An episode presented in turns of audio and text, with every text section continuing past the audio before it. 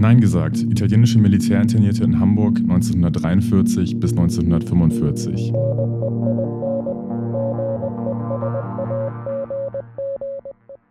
Hallo und herzlich willkommen zurück zu einer neuen Folge unseres Podcasts Nein gesagt. Nachdem wir in den vergangenen Folgen verschiedene Orte in Hamburg vorgestellt haben, in denen italienische Militärinternierte untergebracht waren oder arbeiten mussten, lenken wir, Thomas, den hört ihr gleich, und Lisa, das bin ich, heute den Blick auf ein Thema, das auch schon zuvor häufiger angeklungen ist. Die Frage der bis heute ausbleibenden Entschädigung der ehemaligen Militärinternierten. Und genau, dazu haben wir auch Gäste eingeladen, und zwar Jan Krüger und äh, Martin Klingner vom AK Distomo. Und vielleicht gleich mal als erste Frage an euch. Könnt ihr euch und eben den Akadismo einmal kurz vorstellen? Ja, hallo, ich bin Martin Klingner, ähm, bin von Anfang an im Arbeitskreis Distomo aktiv. Der Arbeitskreis hat sich im Jahr 2001 gegründet. Der Name Distomo ähm, rührt von einem griechischen Dorf her. Distomo war eines der Orte, in denen äh, die Nazi-Besatzer in Griechenland äh, ein Massaker begangen haben. Und Distomo steht zum einen exemplarisch für das Leid der griechischen Bevölkerung während der deutschen Besatzung, zum anderen auch um den, steht es für den bis heute andauernden Kampf um die Entschädigung für die NS-Verbrechen. Wir hatten immer den Schwerpunkt äh, gelegt auf die Entschädigung der griechischen äh, NS-Opfer, aber wir haben uns in den mehr als 20 Jahren unseres Bestehens auch immer um andere Problemfelder gekümmert, äh, unter anderem eben um die Frage der Entschädigung äh, für die italienischen Militärinternierten und das Thema äh, treibt uns auch bis heute um und wir sind äh, in der Frage auch weiter aktiv. Ja, genau. Hallo, ähm, Jan spricht jetzt. Was nochmal dazu kommt, wir sind äh, zum Teil auch Juristen und haben das juristisch unterstützt, aber ein Großteil unserer Arbeiten war eine politische Unterstützung der Leute in Griechenland, speziell in Distomo und auch der, der Leute in Italien. Okay, ich bin Thomas, einer der Interviewer und die erste grundlegende Frage wäre, wie die Entschädigungsforderungen ähm, generell gelaufen sind, wann es losging, welche Erfolge ihr dort seht. Also die Frage der Entschädigung ähm, ist ja eigentlich aktuell ähm, seit äh, Bestehen der Bundesrepublik ähm, beziehungsweise der DDR und Österreich. Ähm, die Fragen sind ja ähnlicher Natur. Deutschland, speziell die Bundesrepublik, wollte ja eigentlich nie irgendwelche Entschädigungsleistungen zahlen und musste immer durch Druck von außen dazu gezwungen werden. Auch das Bundesentschädigungsgesetz aus den 50er Jahren, das vornehmlich Entschädigung von deutschen Staatsangehörigen oder Menschen, die in Deutschland ihren Wohnsitz hatten, regelte, kam nur auf Druck der Alliierten zustande. Die Frage der Entschädigung für NS-Zwangsarbeit blieb aber lange Zeit außen vor. Leistungen für erlittene Zwangsarbeit konnten nur Deutsche bekommen oder Menschen, die ihren Wohnsitz in Deutschland bekommen hatten, Menschen aus anderen Staaten oder mit anderem, mit Wohnsitz in anderen Staaten hatten keinerlei oder ihnen wurden die Rechtsansprüche auf Entschädigungsleistungen verweigert. Und dies änderte sich äh, erst spät, nämlich äh, nach Vollzug der deutschen Einheit oder der Wende kam diese Diskussion nochmal neu auf und dann begann sozusagen das, das zweite Kapitel der Entschädigung. Genau, vielleicht nochmal zu dem Bundesentschädigungsgesetz. Also es galt, wie gesagt, eben nur für Leute, die in, in Deutschland einen Wohnsitz hatten. unterm Strich, es gab keine Regelung, was die Entschädigung von Zwangsarbeitern betrifft wenn ich oder eine Person, die 1970 in Warschau gelebt hat, hatte keine Chance, Forderungen zu stellen bezüglich der Entschädigung für eine Zwangsarbeit. Ähm, ja, danke erstmal für die generelle historische Einordnung. Vielleicht könnt ihr noch einmal kurz erklären, warum das so war und auch eben wann und warum, also das wurde gerade schon ein bisschen angedeutet, wann und warum das äh, angefangen hat, sich zu ändern. Also wann auch die Bemühungen äh, ehemaliger ausländischer ZwangsarbeiterInnen angefangen haben, Erfolge zu tragen.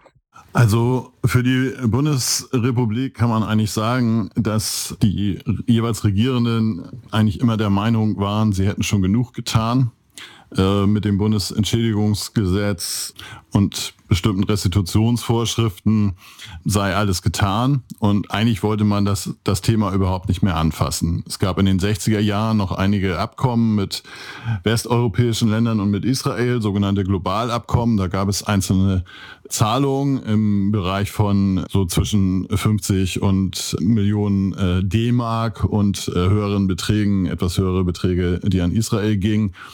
Aber diese Zahlungen sollten nie dazu dienen, ähm, Entschädigungsleistungen an NS-Zwangsarbeiter zu zahlen sondern das waren Zahlungen, ähm, die eben pauschal an die jeweiligen Staaten gingen und die in erster Linie das Unrecht an den jüdischen Verfolgten in irgendeiner Weise kompensieren sollten. Jedenfalls Leistungen in erster Linie für jüdische Verfolgte vorgesehen haben. Ähm, man wollte die anderen NS-Opfergruppen auf keinen Fall damit entschädigt wissen und man sah sich dazu auch nicht verpflichtet. Das änderte sich in den 90er Jahren, äh, weil dort in Deutschland und auch in vielen anderen Ländern äh, Europas, Osteuropas, aber auch in den USA eine Diskussion neu entfacht war. Ähm, nach der deutschen Einheit wurde Deutschland in der Pflicht gesehen, nun auch äh, sich dem NS-Unrecht zu stellen. Denn zuvor war es sehr schwierig, was Jan schon beschrieben hat, individuelle Forderungen durchzusetzen, ähm, weil die deutsche Seite sich immer darauf berufen hat, auf das Londoner Schuldenabkommen, mit dem die Forderungen aus dem Zweiten Weltkrieg gestundet waren. Es war zwar immer umstritten, ob das auch für Individualforderungen galt, aber jedenfalls äh, äh, war es vor deutschen Gerichten fast nicht möglich, irgendwelche Forderungen durchzusetzen und vor den Ländern, aus denen die Menschen kamen, jeweils auch nicht. Und dann begann in den 90er Jahren die große Debatte um NS-Zwangsarbeit, die dann zu einem Teilerfolg führte. Genau, die Entschädigungen für die NS-Zwangsarbeiter sind auch immer im Kontext der Reparationen auch ja zu sehen. Ja. Und da war es so, dass Systemauseinandersetzung, Kalter Krieg, Deutschland war Frontstaat, der natürlich nicht geschwächt werden durfte, indem Deutschland Entschädigungsforderungen oder Reparationszahlungen begleicht. Also das war der politische Hintergrund und festgemacht wurde es dann, so wie Martin schon gesagt hatte, an dem Londoner Schuldenabkommen. Und dort ist es der deutschen Seite gelungen, alle Reparationen und Entschädigungszahlungen zu Stunden bis zu einem Friedensvertrag. Das Ganze ist in den 50er Jahren gewesen. Also man hat es damals geschafft, das auf einen Zeitpunkt in weiter Zukunft zu legen. Deutschland hat, konnte sich durchsetzen, die Alliierten haben es aber auch ermöglicht. Ähm, aber das ist der Kontext. Also es, es gab ja auch generelle Reparationszahlungen nicht, die natürlich festgelegt wurden in Verträgen oder in, in, Abkommen nach dem Zweiten Weltkrieg. Es gab eine Vereinbarung in Paris, nach der Reparationszahlungen festgelegt wurden. Es gab auch während des Krieges waren die Reparationsforderungen immer zentraler Punkt der Alliierten. Aber ähm, festgemacht wurde es oder dann gestoppt wurde es dann eben in, vertraglich in dem Londoner Schuldenabkommen wo sich die deutsche Seite durchgesetzt hat und eben durch den Kalten Krieg und Deutschland war Frontstaat, der nicht geschwächt werden durfte. Und in den 90er Jahren, nach dem 2 plus 4 Vertrag, der als ein quasi Friedensvertrag anzusehen ist, war nun der Zeitpunkt endgültig gekommen, wo Deutschland sich äh, der Verantwortung stellen hätte müssen, was es aber freiwillig wiederum auch nicht getan hat. Und es war dann ja der, der kumulative Druck, einmal ähm, in, in der Bundesrepublik selber eine breite Bewegung, die für die Entschädigung der ZwangsarbeiterInnen eintrat, viele Initiativen aber auch in Osteuropa und letztlich dann aber Sammelklagen in den USA, die den Druck äh, haben so hoch werden lassen, dass Deutschland sich dem nicht mehr entziehen konnte. Hinzu kam eine damalige US-Regierung, die sich dieses Themas auch sehr stark angenommen hatte und unbedingt wollte, dass es da zu einer Lösung kommen sollte. Letztendlich äh, war das Ergebnis dann dass Deutschland sich verpflichtete, eine Zahlung von insgesamt 10 Milliarden D-Mark damals zu leisten. Entstanden ist dann im Ergebnis die Stiftung EVZ. Und diese Stiftung sollte dann den einzelnen ZwangsarbeiterInnen bestimmte Beträge zukommen lassen. Das war eine lange, jahrelange Auseinandersetzung. Letztlich konnte Deutschland sich dem Druck nicht entziehen, hat aber die Forderung auf ein Minimum beschränkt. Eigentlich waren die Forderungen, die gestellt wurden, mindestens äh, zehnmal so hoch. Und Deutschland hat es äh, zum einen geschafft, diese Forderungen zu reduzieren und zum anderen auch viele Opfergruppen in den Regelungen auszuschließen. Darunter fielen dann später auch die Immis. Aber es gab nie Ansprüche für Hinterbliebene. Also nur die Betroffenen selber, die Opfer selber hatten Möglichkeiten, Anträge zu stellen. Und da im Jahr 2000, als der Fonds dann zustande kam, da waren natürlich 80 Prozent der Betroffenen schon tot. Also man hatte es sozusagen geschafft, sich der Last der Vergangenheit biologisch zu entledigen. Und es war dann nur noch ein kleinerer Teil von Menschen überhaupt am Leben, die Anträge stellen konnten. Danke für die ausführliche Antwort. Vielleicht will ich da noch mal kurz einhaken. Vielleicht könnt ihr auch noch mal kurz skizzieren, was es bedeutet hat für die Betroffenen, dass sie so lange nicht entschädigt wurden oder wie du jetzt gerade auch umrissen hast, dass eben das für viele wirklich komplett zu spät kam, auch gerade unter dem Punkt, dass eben die Hinterbliebenen nicht entschädigt wurden. Unterschiedlich, ja. Es gibt natürlich viele, die gesagt haben, passt auf, jetzt nach 70 Jahren braucht er auch jetzt gar nicht mehr kommen. Wir akzeptieren das nicht und ihr könnt uns mal. Andere haben das natürlich ganz anders dann aufgenommen. Es gibt Salo Müller, seine Eltern wurden deportiert, wurden in, im KZ umgebracht und äh, der jetzt versucht, die Deutsche Bahn zu einer Einigung zu bewegen, der das schon in Holland gemacht hat, der die holländische Bahn und auch die französische Bahn, die haben sich mit ihm geeinigt, dass es da Entschädigungszahlungen gibt. Die Bahn hat die Deportationen, die Züge gestellt, hat die Deportationen gemacht. Darum die, ähm, die Bahn in Holland und die Bahn in, in Frankreich. Und der sagt jetzt, äh, nur wer zahlt, meint es ernst. Ja. Und es gibt die Leute in Distomo, ja, die natürlich diese Klage angestrengt haben, die überhaupt so viel ins Rollen gebracht haben, dass das nochmal öffentlich wurde, dass es in Griechenland ein ganz großes Thema wurde, dass es vor Gerichten verhandelt wurde. Es gibt solche und solche. Ja.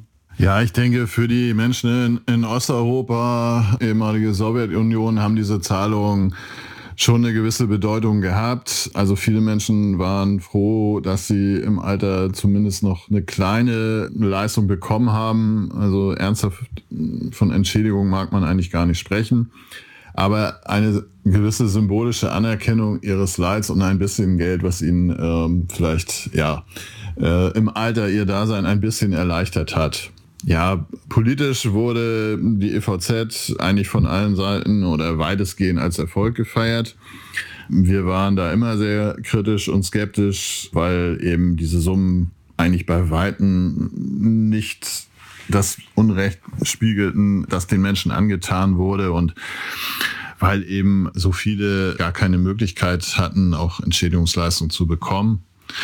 Und vielleicht um noch auf deine Frage zurückzukommen, in Griechenland zum Beispiel haben viele gesagt, interessiert uns nicht. Solche, wegen solcher Klägerbeträge machen wir diesen ganzen, betreiben wir diesen ganzen Aufwand nicht, denn es war auch relativ aufwendig für die Menschen, überhaupt diese Anträge zu stellen, die Beweise für ihre Zeiten in Deutschland zusammenzubekommen und sich diesem Prozedere überhaupt zu stellen. Du hast jetzt die IVZ erwähnt, vielleicht muss man das schon mal aufschlüsseln.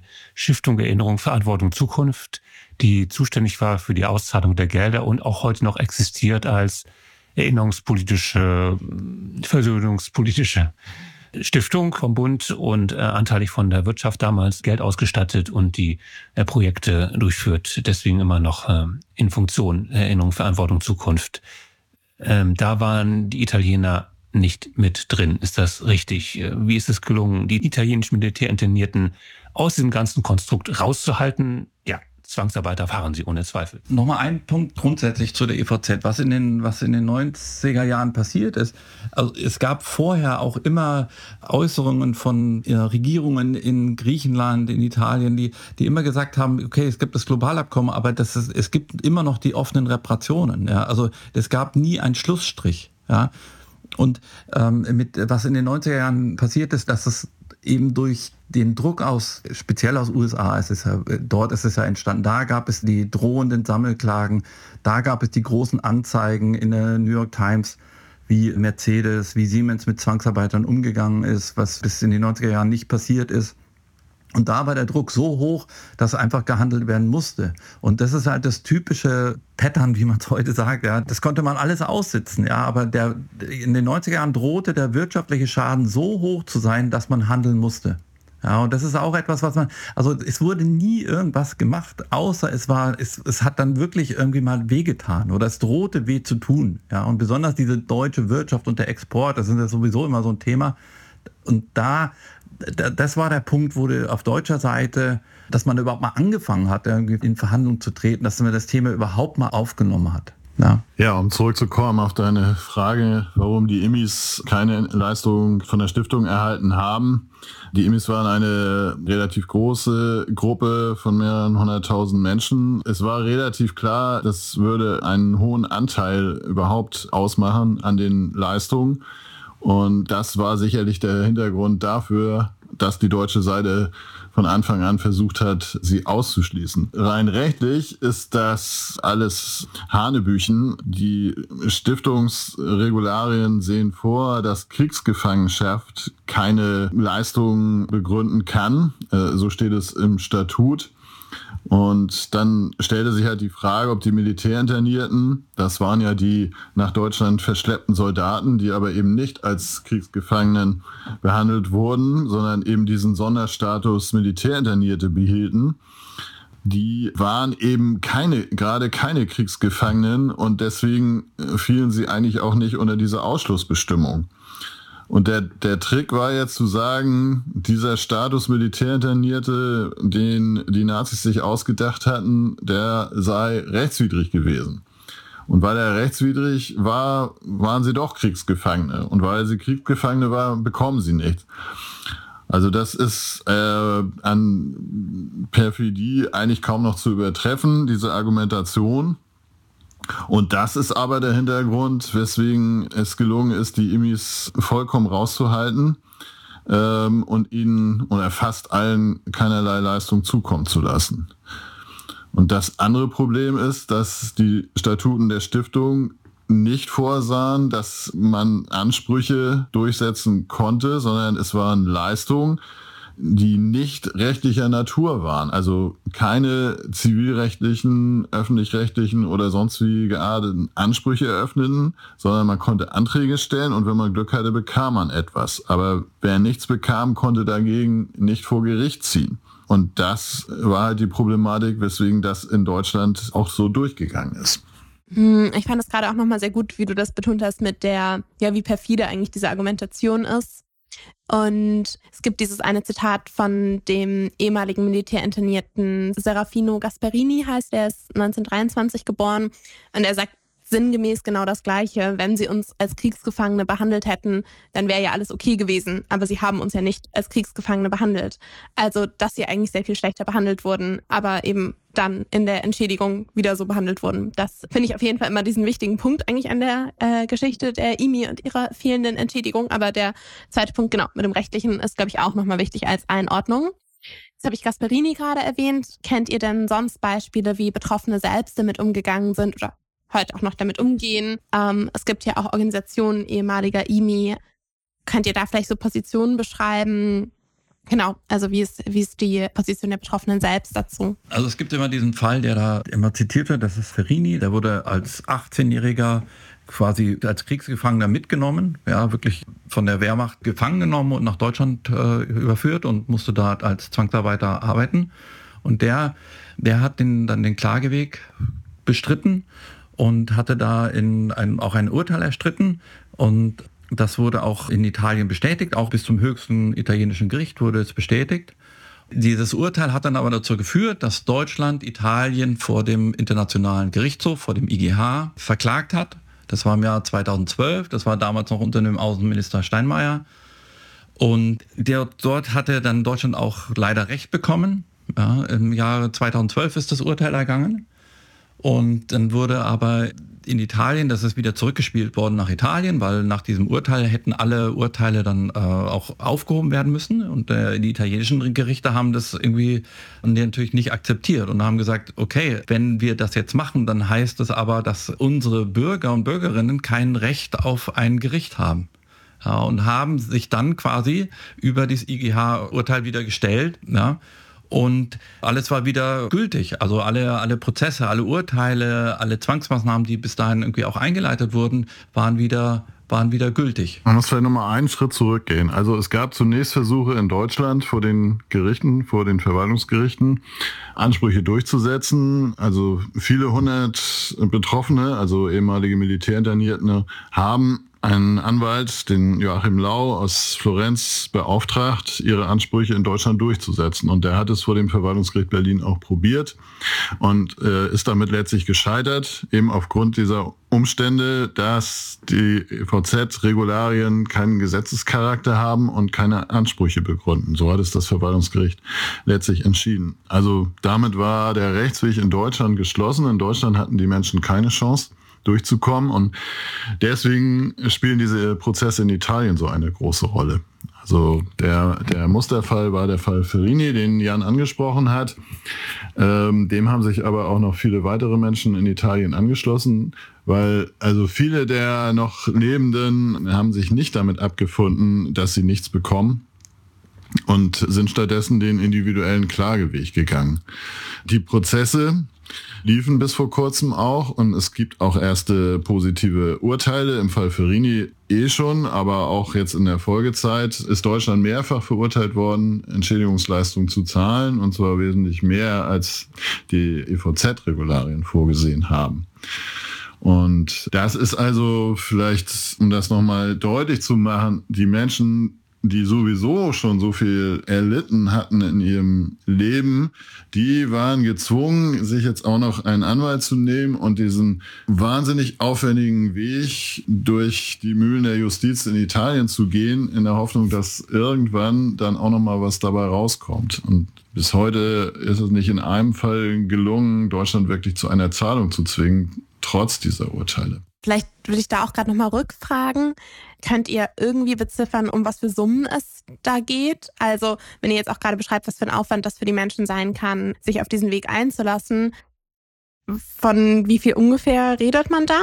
Ehrlich gesagt haben wir keinen Überblick, wie viele Menschen ja. es betrifft. Es äh, sind maximal, denke ich, irgendwas zwischen 100 und 200 Verfahren, die noch in Italien laufen, soweit wir wissen. Wir wissen aber auch nicht über alles, weil es auch Anwälte gibt, mit denen kein Kontakt besteht. Ansprüche würden natürlich viel mehr Menschen noch stellen und hätten natürlich auch viel mehr Menschen, die jetzt nicht vor Gericht gezogen sind. Und es dürfte sich um Forderungen irgendwo im fünfstelligen Bereich, so ab 10.000 Euro aufwärts handeln, je nachdem auch, wie lange Menschen Zwangsarbeit leisten mussten und, und wie hart die Bedingungen waren und so weiter. Also das kann sich auch um Beträge im Einzelfall bis zu 50 oder 100.000 Euro handeln, die äh, eingefordert wurden. Und die Situation in Italien, wenn wir da jetzt nochmal drauf eingehen wollen, ist halt so, dass sich jetzt gerade wieder oder im Mai oder Ende April diesen Jahres alles nochmal wieder geändert hat. Wir hatten eigentlich eine klare Rechtslage in Italien, wo die Gerichte gesagt haben, dass die Menschen individuell klagen dürfen, dass die italienische Verfassung ihnen dieses Recht zubilligt und dass Deutschland sich nicht auf das Prinzip der Staatenimmunität zurückziehen darf, weil Deutschland immer behauptet, es dürfe im Ausland nicht verklagt werden. Das sehen die Gerichte in Italien anders. Darüber hat der oberste Gerichtshof in Zivilsachen, der Kassationshof, mehrfach entschieden. Und auch das italienische Verfassungsgericht hat das klargestellt.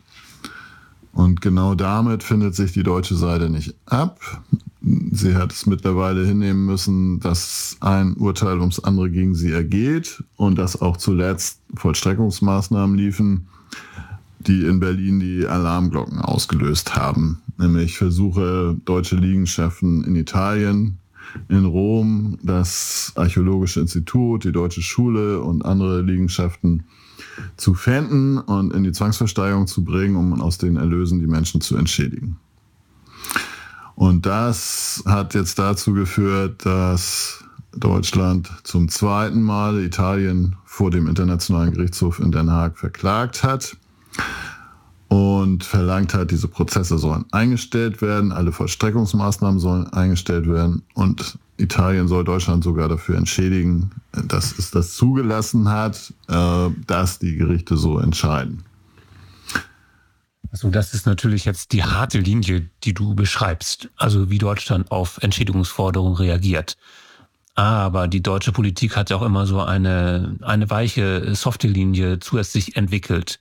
Ähm, sie hat Stiftungen aufgebaut, die für einzelne Länder, wo offene Entschädigungsforderungen bestehen, einen Stiftungszusammenhang herstellt und damit äh, Projekte fördert und ja, versucht damit sozusagen na, offiziell die äh, Schuld der Vergangenheit irgendwie aufzugreifen, zu erforschen und so weiter, was die IVZ ja auch generell macht. Wie ist das in Italien zu bewerten? Also vielleicht erst nochmal, weil wir das in Griechenland halt verfolgt haben. In, in, es gibt auch so einen Zukunftsfonds in Griechenland. Und die Kontakte, die wir nach Griechenland haben zu den Opferverbänden, die lehnen das strikt ab. Ja, und äh, die sagen, vielleicht sind die Projekte auch jedes für sich auch sinnvoll. Da sind auch wirklich schöne dabei. Ja? Also da werden so Bücher übersetzt, also es gibt so äh, Museen werden renoviert und das, die, die sind schon jedes für sich vielleicht auch sinnvoll, aber nicht stattdessen. Es darf halt nicht sein, dass statt der Entschädigungen, statt der Reparationen, in Griechenland ist es nochmal eine andere Geschichte, da gibt es so einen Zwangskredit, das alles vom Tisch fegt und stattdessen so einen Zukunftsfonds auflegt. Ja? Und bei den Zukunftsfonds auch, also erstmal die, ähm, das ist in dem, bei dem italienischen genau das Gleiche, also die Mittelvergabe, welche Projekte gefördert werden, das findet natürlich in Deutschland statt. Also es werden schon auch viele Firmen in Italien oder, oder Historiker in Italien und Griechenland da, da bedacht, aber die Entscheidungen fallen dann im Endeffekt hier. Also das, was sich dann Zukunftsfonds oder Versöhnungsfonds oder wie auch immer nennt, wenn das Deutsch-Griechisch heißt oder Deutsch-Italienisch, dann ist das Augenwischerei, weil das sind deutsche Institutionen. Und Deutschland bestimmt über die Vergabe der Mittel und bestimmt auch darüber, wie diese Fonds ausgestattet werden. Also das sind dann irgendwas, ein, zwei, drei, vier Millionen, die da reingepackt werden. Das ist also jenseits von allem dem, was an Entschädigungsforderungen auf dem Tisch liegt. Aber du hast das natürlich richtig beschrieben, dass das ein Instrument ist, um ja, zu signalisieren, wir äh, wissen um das, was in der Vergangenheit passiert ist. Wir bemühen uns nach Kräften, dem gerecht zu werden. Und wir versuchen in Einzelfällen da zu unterstützen, wo wir das können. Das ist so das politische Signal, was Deutschland aussenden will. Und gleichzeitig ist es natürlich auch immer der Versuch, den Leuten zu suggerieren, mehr als das bekommt ihr nicht. Und entweder ihr lasst euch darauf ein oder ihr habt eben nichts. Also das, das ist eben auch da wieder das perfide, dass die deutsche Seite ja seit den 90er Jahren oder seit den 2000ern noch stärker immer wieder präsent ist. Durch diese Fonds, durch Staatsbesuche, durch diplomatische Initiativen und an allen Ecken und Enden versucht zu signalisieren, ja, wir sind ja, wir wollen ja Versöhnung, wir wollen ja, dass die Erinnerung bestehen bleibt. Aber wenn es denn ums Geld geht, dann ist eben klar, Deutschland will nicht zahlen. Und das beides ist so ein Zusammenspiel ja, zwischen Softdiplomatie und ganz harter politisch-juristischer Abwehr von allen Forderungen, die gestellt werden.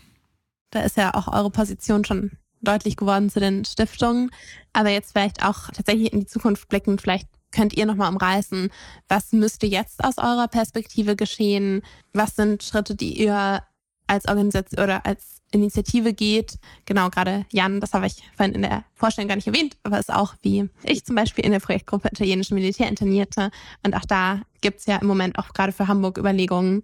Vielleicht könnt ihr das noch so ein bisschen skizzieren. Das fände ich spannend. Ich fange jetzt auch mal wieder mit Griechenland an. Und zwar, es, es gab letztes Jahr eine Initiative im Bundestag von Manuel Sarrazin, der Bundestagabgeordnete damals, hier auch für Hamburg, in Harburg. Und der hat eine Initiative da gestartet, die auch von der Spitze der Grünen Partei unterstützt wurde.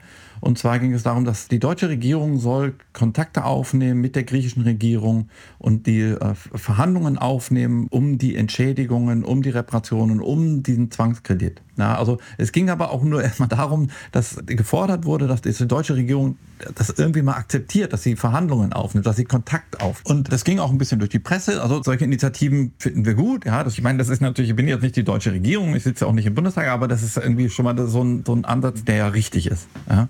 Und jetzt, gut, wir haben mittlerweile eine grüne Bundesaußenministerin, und ich versuche seit längerem Manuel Sarrazin dann nochmal zu erreichen. Der hat mittlerweile auch eine Position im ähm, Auswärtigen Amt und ist Sonderbeauftragter für Bosnien. Ja, und, äh, aber die sind weg, die sind verschwunden. Diese, ich weiß nicht, diese Initiative, eigentlich könnte man sie jetzt aufgreifen, aber es passiert nicht. Ja. Ist eigentlich so ein bisschen symptomatisch so ein Stück weit kennen wir die Grünen ja auch. Ja. Aber jetzt mal so grundsätzlich, was ich mir zum Beispiel, was die Immis betrifft, was ich mir wünschen würde, also einfach so von, auf, von politischer Seite, dass man endlich mal die Verhandlungen aufnimmt, ja, dass man dann nicht irgendwie vor dem IGH sich da die Klagen um die Ohren haut, sondern dass man herantritt an die italienische Regierung und okay, das ist das Problem, ähm, lasst uns das mal, lasst uns einfach mal konstruktiv angehen. Aber natürlich erstmal anerkennen, dass ich da auch in der Verantwortung stehe. Ja, so, das würde ich mir von der deutschen Regierung wünschen. Genau. Ja, vielleicht nochmal zurück zur Situation in Italien, weil die ist wirklich im Moment sehr exemplarisch und da findet die politisch-juristische Hauptauseinandersetzung statt um die Frage der Entschädigung. Wir haben eigentlich immer die Idee stark gemacht, dass man mit juristischen Mitteln politische Erfolge erzielen kann und Themen wie eben die Frage der Entschädigung auf die Agenda bringen kann. Und das hat auch lange Zeit funktioniert und das funktioniert im gewissen Maß auch weiter. Die Prozesse, die jetzt in Italien geführt werden, haben dazu ihren Beitrag geleistet, dass das Thema überhaupt noch auf der Tagesordnung ist. Ohne diese Prozesse sind wir der Meinung, würde es die ganzen Diskussionen überhaupt gar nicht mehr geben. Deswegen haben die eine zentrale Bedeutung. Und aus dem Grund versucht halt auch Deutschland, diese Prozesse abzuwimmeln. Und wir haben eigentlich immer so uns als Gruppe verstanden, wir unterstützen diese Verfahren auf allen Ebenen, teils selber mit juristischen Aktivitäten oder indem wir sie politisch begleitet haben. Und das versuchen wir halt auch weiter.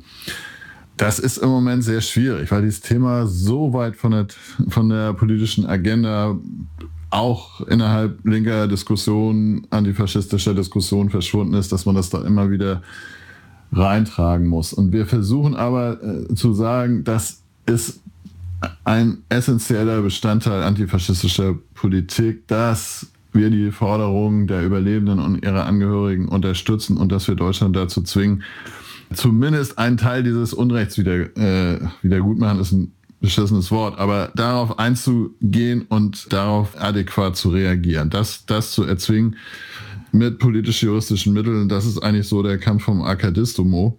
Plus natürlich sind wir auch bei den Leuten. Wir fahren dahin, wir fahren nach Italien, wir fahren nach Griechenland und immer wieder auch zu zeigen, wir sind auf, an eurer Seite und wir kämpfen darum gemeinsam. Genau, das ist die Situation in Italien. Es ist noch schlimmer, als ich es vorhin dargestellt habe. Es ist nicht nur dieser Prozess vom IGH, sondern gleichzeitig hat Italien ein Dekret erlassen, um diesen deutschen Forderungen zu genügen, mit dem dem deutschen Willen genügt wurde, erstmal jedenfalls, indem die Prozesse außer Kraft gesetzt wurden und auch die Zwangsverstreckungsmaßnahmen. Das ist im Moment Stand in Italien. Die Prozesse sind alle gestoppt. Es geht da kein Millimeter weiter. Und Italien hat gleichzeitig angekündigt, sie werden einen Fonds auflegen, aus dem dann die eigenen Staatsangehörigen entschädigt werden sollen. Und damit hat Deutschland natürlich was geschafft, was irgendwie eigentlich so völlig absurd ist, dass nämlich jetzt Italien selber die eigenen Leute entschädigen muss und Deutschland irgendwie sich davor komplett drücken kann.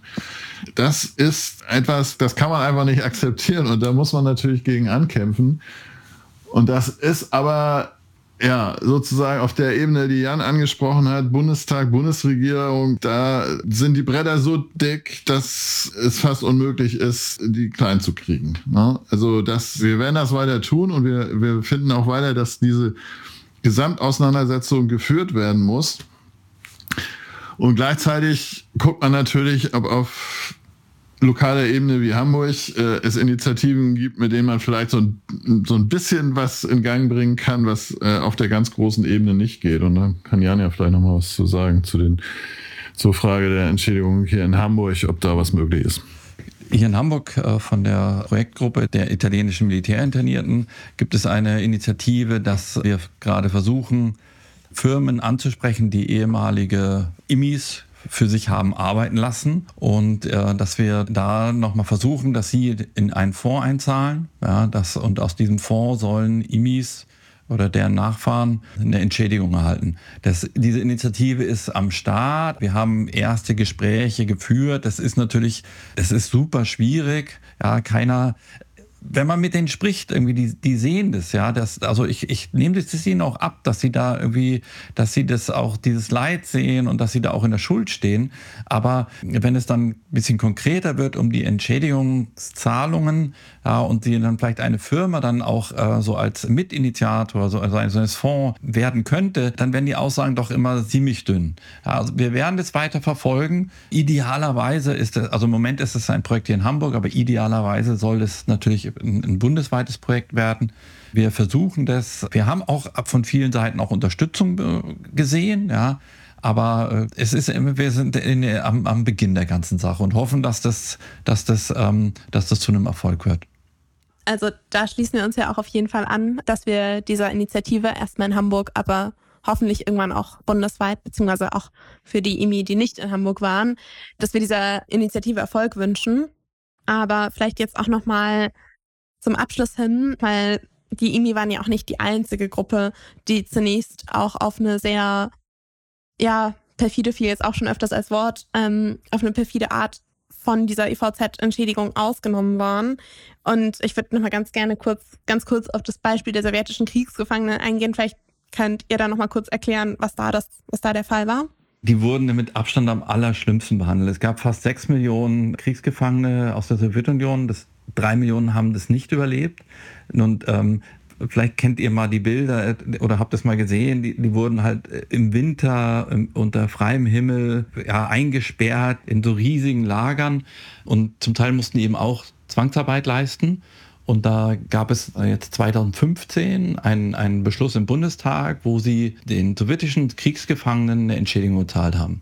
So, was ich ja erstmal super anhört. So, jetzt aber ist es 2015. Jetzt in den, das war in, irgendwann in den äh, 40, äh, 1942, wie alt waren die da? Da waren die vielleicht 20, ja. Und also und 2015, das ist dann 70 Jahre nach Kriegsende. Ja, die Leute waren zu der Zeit 20, also sind, da müssten die ja jetzt dann 90 sein. Ja, also wie viele 90-Jährige, wie viele leben da noch? Ja, wie viele haben dann noch die Kraft, sich da irgendwie da anzumelden? Ja, also das ist doch so unglaublich. Also ähm, nach 70 Jahren 90-Jährigen dann eine Entschädigung zu zahlen, also, aber das ist exemplarisch. Das ist exemplarisch für, für, die, für, für alle Bundesregierungen, die da seit, seit 45 ähm, regiert haben. Und es zieht sich halt immer sofort. 2015 der Beschluss im Bundestag ist so exemplarisch wie also entweder man gibt so Brosamen da so hin, ja, aber ansonsten weigert man sich irgendwie äh, mit allen Mitteln, dass man da ähm, eben da in der Richtung überhaupt keine Verantwortung übernimmt und natürlich auch materiell überhaupt nichts entschädigt ich muss auch in dem Kontext immer, es gibt dieses Buch Spiel auf Zeit, wo es auch so um Entschädigungsansprüche geht. Und dieser Titel, finde ich, sagt das halt total gut einfach. Und es wäre ja auch der Fall, wenn es jetzt um eine Initiative für die IMI geht 2022, was halt nochmal fast zehn Jahre später ist. Aber da fand ich den Punkt auch nochmal wichtig, den du, Jan, auch kurz gesagt hattest, dass es auch um die Nachfahren gehen könnte, gehen sollte. Vielleicht gerade in einer privaten Initiative oder einer quasi äh, eigenen Initiative. Genau. Aber vielleicht noch mal ein bisschen ein allgemeinerer Punkt zum Abschluss, Thomas. Naja, die Frage ist eben nochmal, was, was lernt man daraus über die deutschen Zustände? Also wenn ihr diese ganzen frustrierenden Versuche ähm, hier geschildert habt, wo es eben nicht gelungen ist, ähm, eine, eine Entschädigung durchzusetzen, die ja auch bei der EVZ nur, also auch finanziell nur ein Mindestmaß äh, an Entschädigungssumme überhaupt locker gemacht hat. Also für einen deutschen Verfolgten konnte man Entschädigung für Haft beantragen. Sie konnten den Lohn möglicherweise einfordern, den sie nicht erhalten haben als KZ-Zwangsarbeiter. Sie konnten äh, Gesundheitsschäden in Anspruch nehmen. Sie konnten darauf verweisen, dass sie Schäden im beruflichen Fortkommen hatten, dass ihnen Sachen gestohlen worden sind. Alle diese rechtlichen Möglichkeiten sind ja den ausländischen äh, Zwangsarbeitern nie eröffnet worden, da überhaupt diesen, diesen, diese ganzen Schäden äh, einzuklagen. Also das heißt, diese ganzen Summen, die ausgezahlt worden sind, sind schon mal lächerlich im Vergleich zu dem, was, äh, was für Möglichkeiten es gegeben hätte, wenn man äh, die rechtlichen Möglichkeiten für äh, diesen Deutschland gab, ausgeschöpft hätte. Also ja, ja, ich wollte nochmal auf die, auf die Frustration, auf die Wut hinweisen. Äh, teilt ihr das oder was ist euer Fazit? Also auf jeden Fall. Je länger man sich mit diesem Thema und je intensiver man sich damit beschäftigt, desto größer wird die Wut eigentlich. Und ähm, ja, ich glaube, also die meisten Menschen können sich äh, das immer gar nicht vorstellen, wie, wie Deutschland sich politisch da verhält und positioniert. Also ich glaube, ein Großteil der bundesdeutschen Bevölkerung interessiert sich für das Thema eh nicht, aber auch die, die sich dafür interessieren, nehmen das nicht in dieser Dimension wahr, wie es tatsächlich abläuft. Äh, dass nämlich also nicht nur den Opfern Entschädigungsleistungen verwehrt und verweigert werden, sondern mit welcher Energie, mit welchem Aufwand an Personal, an Geld die deutsche Seite dafür kämpft, dass sie nicht mehr zahlen muss. Und dann gleichzeitig, und das war so, das, so, so ein Erlebnis für mich. Äh, wir waren ja bei der Verhandlung beim Internationalen Gerichtshof in Den Haag wo die deutsche Seite ja als Ankläger aufgetreten ist, wo sie ja nicht nur sich verteidigt hat gegenüber denjenigen, die Ansprüche stellen, sondern wo sie als Klägerin auftritt und äh, versucht, die italienische Seite vorzuführen, deren Justiz eine wackere, aufrechte, menschenrechtsorientierte Haltung vertritt und sagt, die Individuen müssen Rechte haben und tritt dort als, als Opfer auf als Opfer von politisch-juristischen Machenschaften Italiens und, und stellt sich so dar, als müsste die Weltgemeinschaft jetzt Deutschland beiseite stehen, um ein Unrecht abzuwenden. Und genau mit dieser, mit dieser verdrehten Arroganz der Macht tritt Deutschland da auf und, und ihre Vertreter haben einen Habitus, wo einem wirklich übel wird. Das ist Herrenmenschentum, das da wieder, das sich auch genau in, in solchen Auseinandersetzungen stellt. Da treten die Herrenmenschen auf und sagen, wir bestimmen, wer was kriegt und wer nichts kriegt. Und wenn ihr unserer Position nicht folgt, dann machen wir euch nieder. So, und das ist die deutsche Politik bis heute, und das ist eigentlich völlig egal, wer da an der Regierung ist, ob das eine CDU-geführte Regierung oder SPD-geführte ist, es macht überhaupt keinen Unterschied. Da sind sie sich alle einig. Das Portemonnaie soll zubleiben. Und deswegen, ja, ich glaube, das kann man nur immer versuchen deutlich zu machen und kann versuchen, dem das gegenüberzustellen, äh, was an Leid den Menschen zugefügt wurde und äh, mit welcher Berechtigung in Griechenland, Italien und ganz vielen anderen Ländern. Ja, heute noch im Grunde und sei es auch nur eine Geste äh, von Deutschland kommt, zu sagen, das war Unrecht und für das Unrecht muss auch was gezahlt werden. Da, da das wäre ja schon viel, aber selbst das passiert nicht. Nochmal ergänzen, diese, diese, ganze Frage rund um, rund um Entschädigungen und Reparationen, das ist ja auch wichtig für, für eine Zukunft. Also es kann ja auch nicht sein, dass man andere Länder überfällt, schwerste Menschenrechtsverletzungen, da, ähm, Menschenrechtsverbrechen begeht, Mord und Totschlag da betreibt und dann einfach so davonkommt. Ja? Und dann sagt, naja, lange Zeit war es halt auch nicht möglich bis zur Wiedervereinigung und dann, und dann sagt, oh, das ist jetzt schon so lange her. Ja, und dieses Zeichen, dass man da rauskommt, ohne so folgenlos, also so materiell folgenlos, ja, man natürlich kann man Grenze abwerfen und man hält Gedenkreden und aber so materiell ist es doch mehr oder weniger folgenlos geblieben. Und das ist auch für die Zukunft wichtig, dass das nicht funktioniert. Ja. So, und, und das ist auch nochmal ein, ein Kern für den Arkadistimo, für unser Engagement, ja. Ja, wir danken euch für eure klaren Worte und für eure Zeit. Und genau, würden die Aufnahme dann hier beenden. Bis zur nächsten Folge. Das war unser Podcast Nein gesagt. Italienische Militärinternierte in Hamburg 1943 bis 1945. Der Podcast wird gefördert von der Landeszentrale für politische Bildung Hamburg. Technische Umsetzung Freddy, Matthias, Yannick. Vielen Dank.